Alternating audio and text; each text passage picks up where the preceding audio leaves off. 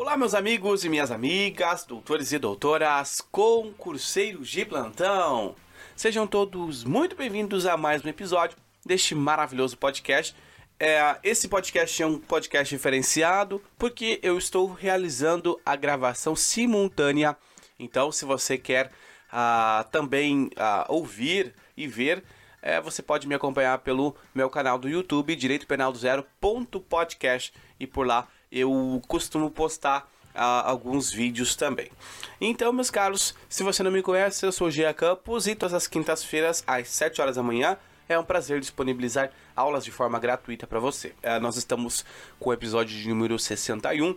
Isso significa que nós já estamos encerrando a nossa primeira temporada. Eu agradeço a você que me acompanhou durante todo esse período, esse tempo.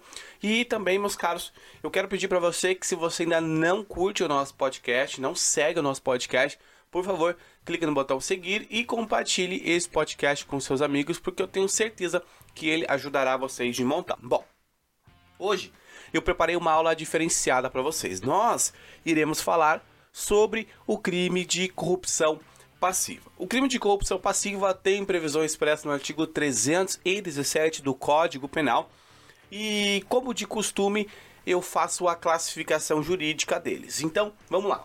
Para que serve a classificação jurídica? Para você saber se esse crime é um crime que admite tentativa, se esse crime é um crime que é, é punido, punido na modalidade culposa ou dolosa apenas.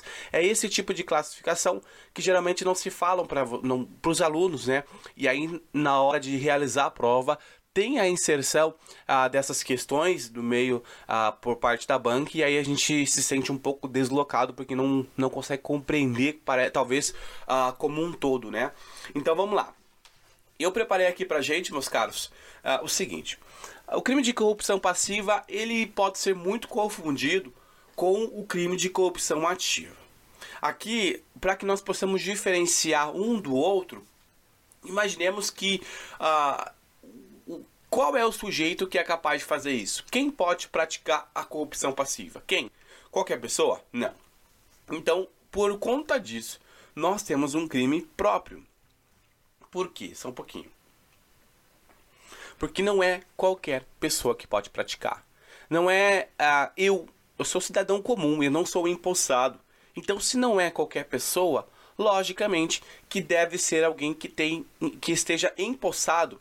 E aí nós olhamos o artigo 317, nós vemos a seguinte redação. Eu vou ler para vocês aqui. 317, olha, solicitar ou receber. Esse é o primeiro verbo que você compreende. Corrupção passiva é sempre aquele que solicita ou recebe. Quem solicita ou recebe está numa condição de quê? De um agente público.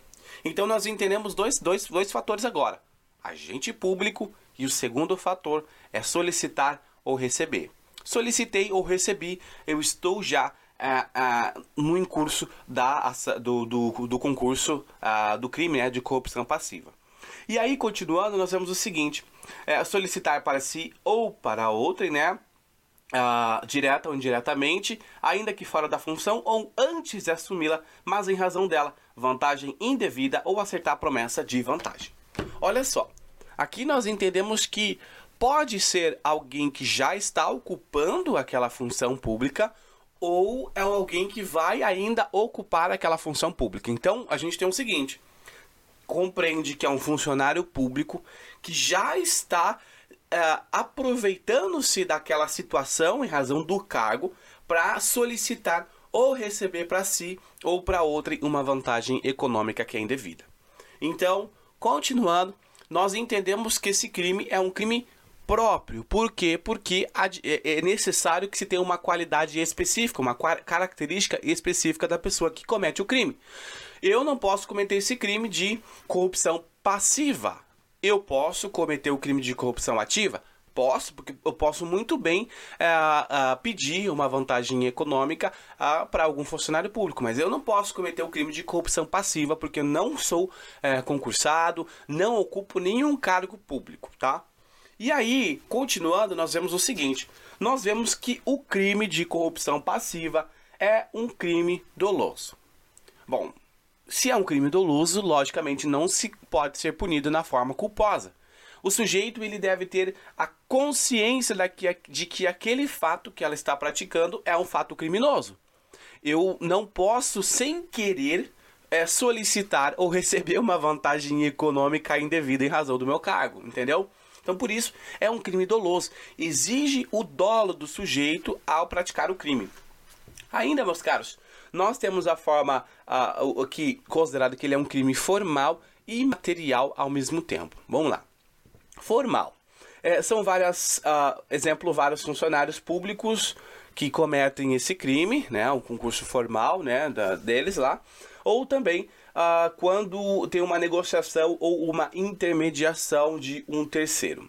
Aqui a gente aplica o artigo 30 do Código Penal, né, eu peço para você que você possa dar uma olhada no artigo 30 do Código Penal, e também na, na esfera material, uh, é possível sim a aplicação, mas entende-se que a, a, a, a, doutrina né, majoritária entende que uh, se julgado, olha só, ele entende o seguinte: uh, julgado se após recebida a promessa, a, a, a fuga, ele facilita a fuga de pessoas. Então o seguinte é o seguinte: o sujeito ele recebe uma promessa indevida e após essa promessa indevida, o sujeito ele acaba ah, fazendo um, cometendo um outro crime, que é soltar pessoas que estão devidamente presas.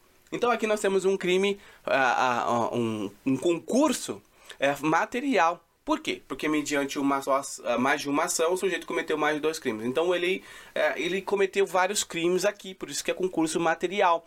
Porque uh, o exemplo citado foi exatamente esse. Eu recebi uma vantagem econômica indevida e aí eu facilitei então a fuga de pessoas.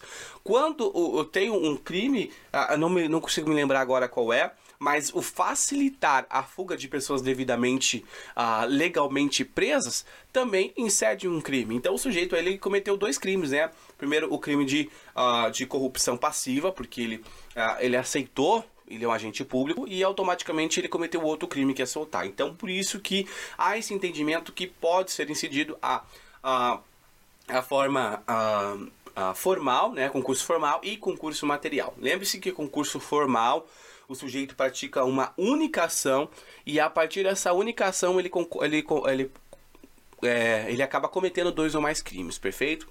E aí, prosseguindo, nós temos também que ser um crime comissivo, quando eu falo em comissivo, lembre-se que geralmente os crimes a gente ouve falar em omissivo. Bom, o omissivo é deixar de fazer. Já no comissivo, uh, o sujeito ele acaba fazendo alguma coisa. Uh, uh, então, esse comissivo é um fazer. O sujeito acaba fazendo e ao fazer ele comete crime, tá bom? Por isso que é uma ação do sujeito. Então, não é que o sujeito permaneceu inerte, ele fez algo e ao fazer algo, automaticamente ele cometeu o crime. Uh, seguindo, é um crime instantâneo, qual que é o, o, o, quando que ele vai se consumar? No exato momento em que ele solicita ou ele recebe. Por isso, automaticamente, aquele crime já se consumou. E aí nós temos que também é um crime unissubjetivo ou plurissubsistente, que pode ser cometido por uma única pessoa, unissubjetivo, ou plurissubsistente em concurso de pessoas, tá bom? Vários funcionários públicos que se reuniram com o intuito de solicitar ou receber vantagem econômica indevida praticando o crime de corrupção passiva, perfeito? E ainda nós temos a, a questão do unissubsistente ou plurissubsistente. Aqui o negócio pega. Aqui, o entendimento do professor uh, Guilherme Nucci, quando nós estamos falando em plurissubsistente, é que, para ele, este crime admite-se tentativa. Bom, quem sou eu, né? Para dizer algo contrário. Mas, de acordo com o professor, é possível sim a tentativa. Já o, professor Damaso ele vai falar a mesma coisa.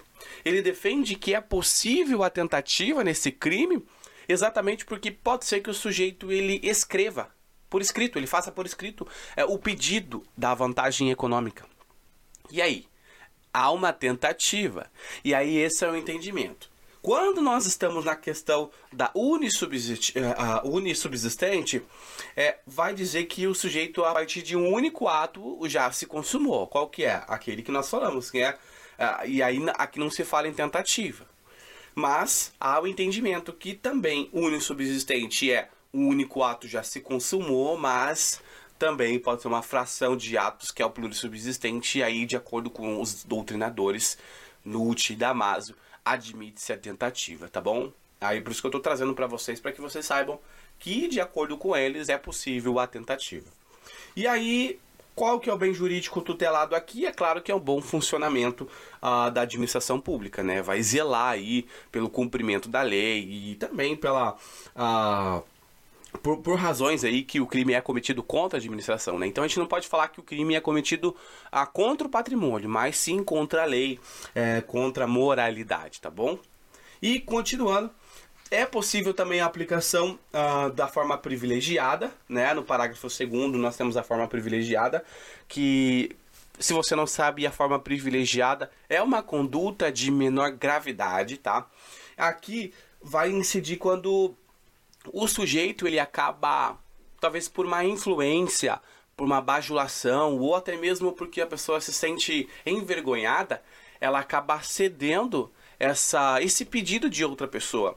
Então imaginemos um funcionário público que ele acaba sendo bajulado, né, o tempo todo, vai alguém lá que fica bajulando ele, né, entregando presentinho, entregando coisas, falando coisas ah, que acabam enaltecendo a qualidade desse sujeito, e ele acaba cedendo. Então ele comete um crime de corrupção passiva, não porque ele ah, de fato tinha essa intenção de cometer o crime de corrupção passiva, mas ele acaba é, é, cometendo esse crime exatamente porque ele acabou sendo levado, influenciado. Então por isso nós temos a forma privilegiada, perfeito? E aí, para encerrar, eu gostaria que você realizasse a leitura uh, toda, é, como tarefa de casa, porque lembre-se que esse podcast aqui ele não é milagroso, ele é apenas uma inserção para te ajudar nos estudos. Então você precisa também a, estudar em casa, você precisa também é, ter essa rotina de estudo, é, claro, a, acompanhado do podcast que te ajuda bastante, né? Então nós temos o 317, parágrafo 1 e parágrafo 2, tá bom? Então, como tarefa de casa, realiza essa leitura. Ah, eu gostaria de falar também que uh, na corrupção passiva há o crime, a, a reclusão, né, de 2 a 12 anos e multa, tá? Esse dia não eu, alguém me cobrou algo do tipo de ah, você não fala qual que é o é, quanto o tipo de pena, qual que é a pena. Bom, tá no código, né? É só realizar essa leitura que é fácil de compreender, tá bom? Então, meus caros, eu acho que é isso. Ficamos por aqui. Uh, esse episódio foi um episódio especial, porque com certeza você vai encontrar esse episódio também no YouTube e no Spotify ao mesmo tempo. Uh, muito obrigado a você que me acompanhou até aqui. Espero te ver nos próximos episódios. E lembrando que no próximo ano nós teremos novidades. No ano de 2022 nós teremos uma super novidade e esse podcast ele vai estar diferente. Queridos, muito obrigado a você que me acompanha até aqui. Espero te ver nos próximos episódios. Um forte abraço e até mais.